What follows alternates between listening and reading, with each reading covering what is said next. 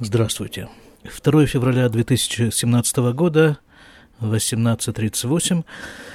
День после, собственно, не после, второй день, так это назовем, второй день выселения жителей ОМОНы, насильственного выселения. Вчерашний выпуск был посвящен э, этой теме. Сегодня, перед тем, как начать э, читать очередное второе письмо, я коснусь э, еще немного этой темы. Тема ОМОНа. Тема, собственно, большая. Это противостояние двух направлений, двух взглядов на мир. Вчера я сказал, что по моим расчетам э, это сопротивление не продержится и до конца дня, это дело нескольких часов. Но на самом-то деле оказалось, что ребята там большие молодцы. Они продержались там вот э, с 6 э, часов вчерашнего дня, с 6 утра, и до примерно 4-5 э, часов сегодняшнего дня. То есть намного больше, чем я предполагал. И ребята, в общем-то, там... Ой, что об этом говорить? Основное было сказано вчера – Сегодня уже пошли статистические данные, что вот э, во время этого, как его назвать-то, я не знаю, погром, что ли. Так вот, на этом деле было занято 3000 полицейских.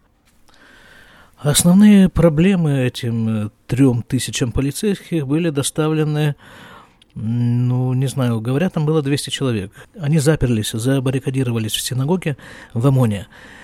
И вот туда их пришлось добывать всем этим трем тысячам полицейских. Ребята запаслись запасом еды, питья, но и, в общем-то, не собирались сдаваться так просто. Понятно, конечно же, понятно, чем все это закончится, но дело в том, чтобы государству Израиль такие вещи не сходили гладко. Вот это вот основное, что нужно было продемонстрировать. Мама мне сегодня сказала, что где-то в России в какой-то ленте новостей появилось сообщение, что израильское государство выселило из ОМОНы палестинцев. Звучало бы это довольно смешно, если бы это все не было так горько. Но действительно, в какую нормальную голову придет эта мысль, что государство Израиль выселяет из своих домов евреев? Палестинцев, имеется в виду арабов, там, понятно, не было и не будет, это тоже понятно, потому что есть уже прецеденты. Десять лет назад разгромили, также разгромили поселение Гушкатифа, севера Шамрона, и что? Никаких арабов там не было и нет. Разрушили дома, поставили охранников. И эти охранники никого туда не пускают, ни арабов, никого бы то ни было других. Так что это все, ну, это все чисто политические игры. Противно, просто гадостно. Вот, а как бы итог вот этого всего, это вот так очень предварительный и очень схематичный и очень иллюстративный итог всего этого, он вот такой. Вот некие весы, да? Вот такая большая-пребольшая чаша весов, одна из чаш, на ней лежит вот государство Израиль, правительство государства Израиль и суд, Верховный суд государства Израиль, который почему-то в этом государстве управляет государством. Правительство государства Израиль может обратиться к нему с просьбой, а уже Верховный суд может э, ее рассмотреть, как ему заблагорассудится. Так вот, на одной чаше весов, как мы уже сказали, лежит вот это вот все – не будем называть его своим именем. У нас же все-таки интеллигентный разговор идет. А на другой чаше весов, пускай она маленькая, пускай она размером с наперсток, эта чаша, но там находится истина. Перед этими весами стоит человек и смотрит на это все. И вот эти весы наклоняются, как бы перевешивает та чаша весов становится более значимой та чаша весов, которую этот человек, стоящий напротив, выбирает в каждый конкретный момент времени. Так вот именно поэтому я вам и предлагаю сейчас заняться чтением писем новорожденного. Вот именно в этом контексте. Давайте извлечем из закромов второе письмо – так, и второе письмо адрес, адрес отправителя все тот же, кибуц Маган Михаил, а адрес, да, адрес адресата тоже все тот же, и адресат все тот же, мой друг детства.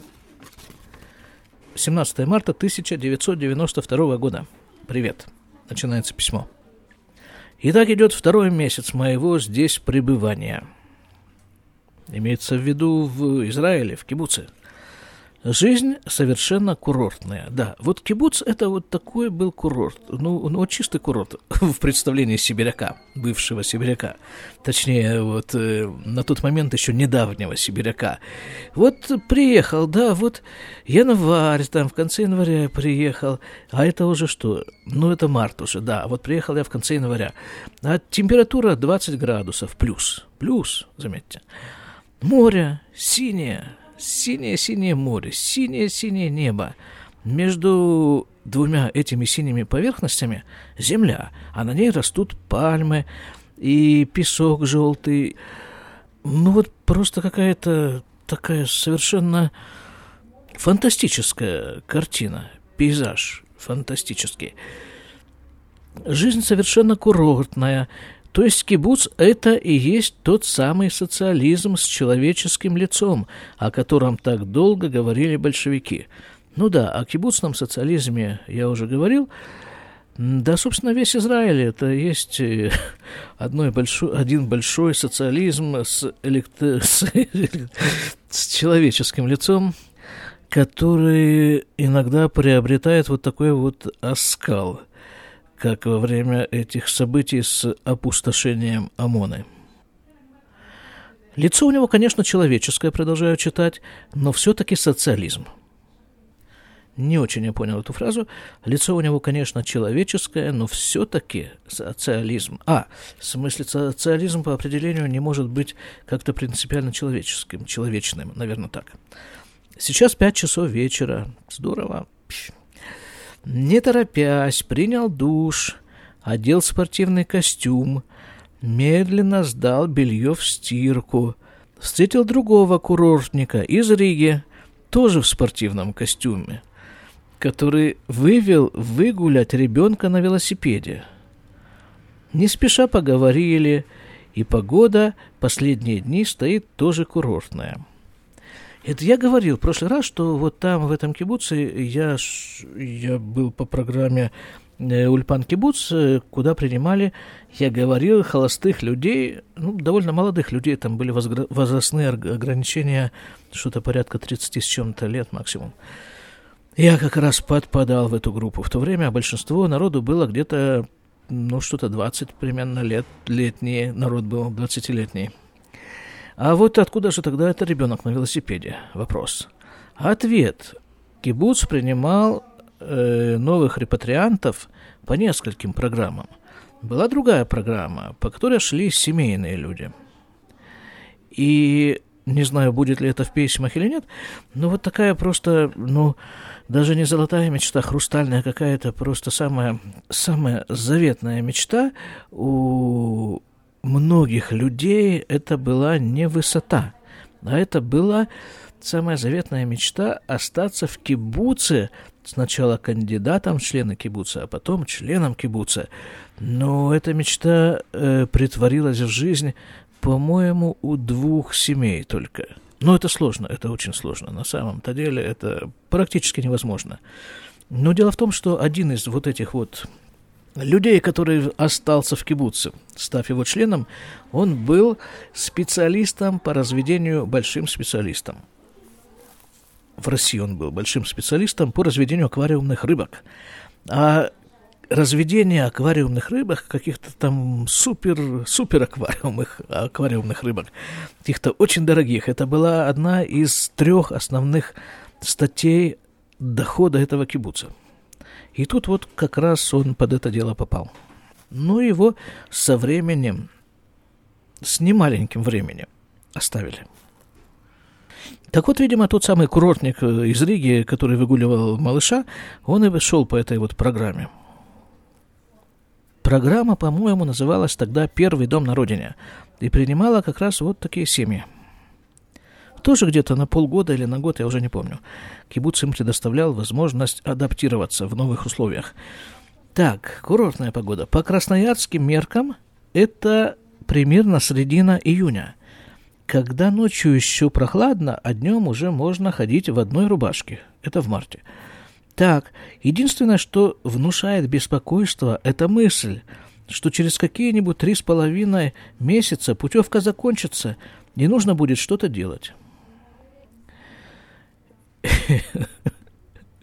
Но это я еще, наверное, не подозревал о том, что я буду довольно сильно ждать этого момента, когда эта путевка закончится. Как-то этот кибуц мне поднадоел через некоторое время, видимо, после написания этого письма. И в конце концов я его покину досрочно. Значит, это что у нас? 17 марта. Вот, значит, где-то через два месяца после этого письма я его и покину. Хорошо все-таки знать будущее иногда. Но я же этому пацану, который это письмо пишет, вот тогда 25 лет назад, не могу эту мыслишку как-то перебросить. Хотя кто знает, кто знает. Есть такое мнение в иудаизме, давайте коснемся немножко все-таки иудаизма. Так вот, есть там такое мнение, что все события происходят одновременно – просто это мы, вот наше сознание, тут э, условности нашего мира, их делят на то, что было когда-то, сейчас, после. Но на самом-то деле все происходит одновременно. Вот э, мой учитель Равгат приводил такой пример. Говорит, вот лежит перед тобой стопка книг. Тебе нужна какая-нибудь там нижняя книжка в этой стопке – для того, чтобы до нее добраться, тебе нужно снять верхнюю, еще снять верхнюю, еще, и тогда только ты до нее доберешься. Но все время, пока ты снимаешь эти верхние пласты книжек, ведь эта нижняя книжка, которая тебе нужна, она существует. Вот так же примерно и со временем. Так что вот я вот нынешний, переживающий в 2017 году, 2 февраля по поводу по поводу того, что произошло в ОМОНе. И вот я тот вот такой еще совершенно зеленый репатриант 17 марта 92 года, видимо, существуем где-то на, в какой-то плоскости в одной и той же временной реальности – так, нужно будет, э, значит, это э, закончится путевка, и нужно будет что-то делать, продолжаю читать. Но эту мысль лучше не допускать в голову. Ну, вот это я напрасно. О, это я напрасно совершенно. Потому что с тех пор прошло уже множество, множество всяких переломных моментов. И все нормально. И практика, опыт показывает, что ничего страшного не происходит, ты перетекаешь из одного состояния в другое, с одного места жительства в другое, и до того, как это перетекание случилось, э, возникает некое подобие беспокойства, сейчас уже значительно меньше. А после этого понимаешь, что ничего не, про такого не произошло. Ну, было как бы так, а стало как бы так. Ну, это все можно примерно свести к, э, не знаю, к тому, что поменял вчерашнюю рубашку на сегодняшнюю. Так, дальше. Что тут нам пишут? В наше сегодняшнее далеко. За это время нас возили на экскурсии в Тель-Авив, в Иерусалим, выводят на пешие экскурсии по окрестностям. Да, вот это было здорово, это было просто роскошно. Э, там положено, вот новоприехавшему тогда было положено какое-то количество экскурсий, которые оплачивало Министерство абсорбции. А кроме того, мой преподаватель в Ульпане, Дов его звали, он уже тогда был не молодым человеком, так и вот он был, ну, ну вот такое трепетное у него отношение к земле Израиля было. Он просто каждый цветочек знал по имени-отчеству. И нас этому учил тоже. Наверное, раза два в неделю. Ну, ненадолго. На час, полтора-два мы выходили из нашего класса, и он вел нас куда-нибудь просто вот по окрестностям кибуца. Или даже на территории кибуца и рассказывал, что вот это место такое, вот здесь было то-то, это было то-то, вот этот камень такой-то, вот этот цветок, вот это растение такое-то. Просто вот одно из его выражений, я его просто помню, цитирую, в том числе себе, напоминаю, нередко. Он говорил так, «Земля Израиля познается ногами». пока ты смотришь на нее через экран компьютера или через окно машины, автобуса, это все не есть познание земли Израиля. А вот когда ты по ней ходишь и устаешь, и набиваешь ноги, и пот у тебя капает прямо на нее, вот на эту самую землю, вот тогда, тогда она тебе открывается. Так, читаю. Выводят на пешие экскурсии по окрестностям. Работа не тяготит. Я сейчас работаю на кухне, мою и чищу овощи. Постепенно интегрируюсь в израильское общество. Интересно, что же я тогда называл израильским обществом, в которое я интегрируюсь? Это в смысле вот того парня на кухне, с которым я вместе работал, что ли? И на самом-то деле, э, наверное, звучит это так себе. Я вот работаю на кухне, мою, чищу овощи. А, а нет, на самом-то деле это все было довольно приятное, скажем так, э, любопытное, по меньшей мере, занятие. Ведь там на кухне у меня было, ну, как бы два помещения. В одном помещении стояла громадная такая раковина, ну, почти ванная. И там же была такая большая довольно машина, очень напоминающая стиральную машину, только намного больше и там другой формы. Перед началом работы мне давали список. Чего, сколько мешков, какого овоща мне нужно сегодня помыть.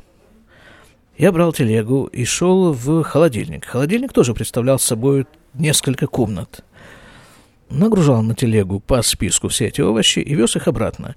И то, что требовало мойки, только мойки, вот в этой машине, я ее как бы выгружал э, в машину, в эту, условно говоря, стиральную, добавлял там какое-то средство специальное и закрывал там что-то, включал там, оно действительно начинало там бурлить и отмывать, отмывать и отмывать эти, эти овощи. Ну, например, ну, яблоки там, я знаю, огурцы, помидоры, много там всяких было овощей. Вот когда процесс заканчивался, там еще на какую-то кнопку нажимал, там э, поднималась эта плоскость э, с решеткой, вода стекала с этих самых овощей, а потом уже я их, на, опять-таки, на такие специальные телеги, на, на поддоны вываливал и вез, там дальше их резали и что-то с ними еще делали. Это одна комната. Вторая комната, это была как бы чистка такая. Чистка, да, ну, картошка, например. Там была другая машина. Она, ну, какая аналогия может быть? Ну, может быть, тоже все та же стиральная машина, других у меня нет аналогии. Только дно у нее, вот это дно этого барабана, куда я вываливал эту картошку, оно было, э, ну, как бы такой наждак. Причем поверхность была волнистая. Значит, понятно, да, картошку туда, жмешь на кнопку, это все крутится, наждак счищает с нее шкурку, и как-то там эта шкурка удаляется, я уже не помню как. Потом опять куда-то нажимается, это останавливается, это вот э, выгружается из машины и так дальше. Не, мне это нравилось. Э, самое любопытное в этом во всем была чистка лука, потому что лук-то вот тоже в ту же машину с картошкой, которая, да, нет, отдельно от картошки, просто лук. И когда его начинаешь чистить, ну, там, конечно, был мощный вентилятор, который гнал этот весь воздух наружу. Но, в общем-то, ну, от насморка очень хорошо. Вот от насморка просто исключительно. Это работа по чистке лука помогает. Так что у кого есть насморк, я могу дать адрес. Нет, ничего не надо делать. Просто вот там снаружи на улице постоять под этим вентилятором, который гонит луковый воздух изнутри наружу. Дальше идем. А, а дальше вот здесь обрывается, да, и дальше идет уже следующий день, 18 марта 92 года. Продолжаю. Сейчас 17.30, в 16.00 закончились уроки. Сходил на море, сделал домашнее задание. Да, там нам задавали задание домашнее. Такая жизнь. Да, кстати, я говорил, там были люди со всего мира э, в этом, э, в нашем Ульпане. Три японки было, например. Там что-то из Аргентины, из Венесуэлы, там, э, отовсюду. Сейчас в кибуце идут приготовления к Пуриму. О, Пурим это был первый мой еврейский праздник в Израиле. Конечно, праздники в не антирелигиозном, даже так его назовем, кибуце Маган Михаэль, весьма отличаются от настоящих еврейских религиозных праздников. Тем не менее, они там отмечаются. Они, конечно, антирелигиозные, но праздник – святое дело. Приготовление к Пуриму, который состоится 20 марта, а буквально через два дня после этого письма, это один из еврейских праздников, посвященный очередному освобождению евреев от очередных напастей – я об этом рассказывал, там у меня даже такой, я помню, любопытный был подкаст когда-то про Магеллат Эстер, это пуримская история. Рассказывал, в смысле, вот здесь, в этом подкасте, когда-то, давно, очень, несколько лет назад. Подготовка колоссальная, это я читаю уже дальше, подготовка колоссальная к Пуриму. Последние 10 дней весь кибуц практически только этими живет. Но это действительно почему-то вот в этом вот кибуце Маган Михаэль это был, ну, самый, что ли, самый, самый праздник. Почему-то как раз. Может быть, даже одно из главных событий года, если не самое. Только этими живет. Сколько в это вбухано денег, совершенно непонятно. Но кибуц-то там был колоссально богатый. И за счет рыбок аквариумных, еще за счет некоторых вещей. Эм, значит, денег не, непонятно. Вот и с деньгами у меня довольно часто проскальзывает тема денег. Если их перевести куда-нибудь в Красноярск, деньги имеются в виду, то, я думаю, весь город смог бы безбедно существовать месяц. А здесь только один праздник в одном отдельно взятом кибуце. Готовится колоссальное количество всякой еды. Вообще в Израиле еда – это культ номер один. Как-то, ну вот тогда, тогда еще в те времена – ну, наверное, чуть попозже, я познакомился с э, одной парой семейной. Они приехали, по-моему, из Ленинграда. Ну, скажем, они приехали там на год, на полтора-два раньше меня, как-то мы с ними так немножко общались. И я, как э, новичок, э, спросил их, как уже старожилов Израиля практически, его этого парня. А он был, кто он был? Он был какой-то деятель искусств в Союзе. А э, там, э, в Тель-Авиве, я уже не помню, кем он был. Ну вот я его спрашиваю, как деятель искусств. Скажи, говорю, я не помню, как его зовут. Скажи, говорю мне, пожалуйста, какое из искусств является важнейшим в Израиле? Он мгновение подумал и сказал, кулинария. И мне сейчас сложно отказать ему в правоте. Дальше, читаю. Вообще в Израиле еда – это культ номер один. Кроме того, этот праздник своеобразен еще тем, что всякий уважающий себя еврей должен напиться в дым. Да, действительно так. Это требование еврейского религиозного закона. Но есть, конечно, возможности обойти этот закон, и многие так и делают, э, напиваются в дым, но виноградным соком. Интересно, как это выглядит в кибуце, который все-таки по, сво- по своей какой-то глубинной сути все тот же колхоз, где все все обо всех знают, давно живут вместе, в местной газете поздравляют друг друга с рождением ребенка, с приходом из армии, все тот же Большой Улуй. Большой Улуй – это та деревня, в которой я отработал год – по распределению как молодой специалист. Врачом, дерматовенерологом, еще немножко наркологом. Это я все это примечание говорю, пояснение. Так вот, кибуц я пишу здесь, все тот же большой улуй, ну, нет, понимаете, ребята, нет, ребята, включая меня тогдашнего, вот все эти ребята, понимаете ли, вообще есть такое деление на общины да, вот в Израиле, ну, во всяком случае, в религиозном Израиле. Вот общины. Это не обязательно должен быть кибуц или даже, скажем, вот та деревня, в которой я сейчас живу. Даже когда я жил в Иерусалиме, все равно там были такие общины. Вот я ходил в какую-то синагогу, скажем, да, а молящиеся этой синагоги – это уже община. И вот все тоже более-менее друг о друге, э, ну, не все знают, но кое-что знают, друг с другом более-менее знакомы. И тоже после субботней вечерней молитвы объявляют, вот у такого родился там э, внук, поздравляем, а вот эти вот обручились, поздравляем. То, то есть это все не, не свойственно кибуцу как таковому. Это свойственно Израилю как таковому. Так вот я пишу, все тот же Большой Улу, если его хорошо очистить, построить заново, два-три поколения кормить людей вдоволь и путем пластических операций сделать им приветливые лица. Да, суровая. Про Большой Улу-то. Ну, да, действительно, вот все-таки воспоминания о Большом Ужу у меня несколько стерлись, но, в общем-то, наверное, вот так, да. Именно так, как здесь это написано.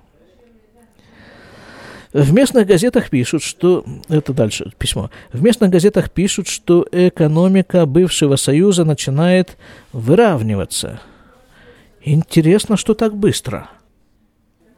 По-моему, там до сих пор ничего никуда не выровнялось. Ну все, будь здоров, привет родителям. И тут у меня еще есть какой-то такой небольшой этот постскриптум. А постскриптум такой, любопытный постскриптум. А все-таки очень не хватает здесь твоей красноярской квартиры. С тобой в ней – и тех наших пьяных вечерних бесед. Не знаю. Скажем, сейчас я даже и не представлял, что этого мне когда-то не хватало. Ну, наверное, наверное, не хватало. Ну да, это были все-таки другие совершенно времена. Приезд в Израиль. Сейчас интересно, чего мне очень не хватает. Не скажу. А просто попрощаюсь. До свидания.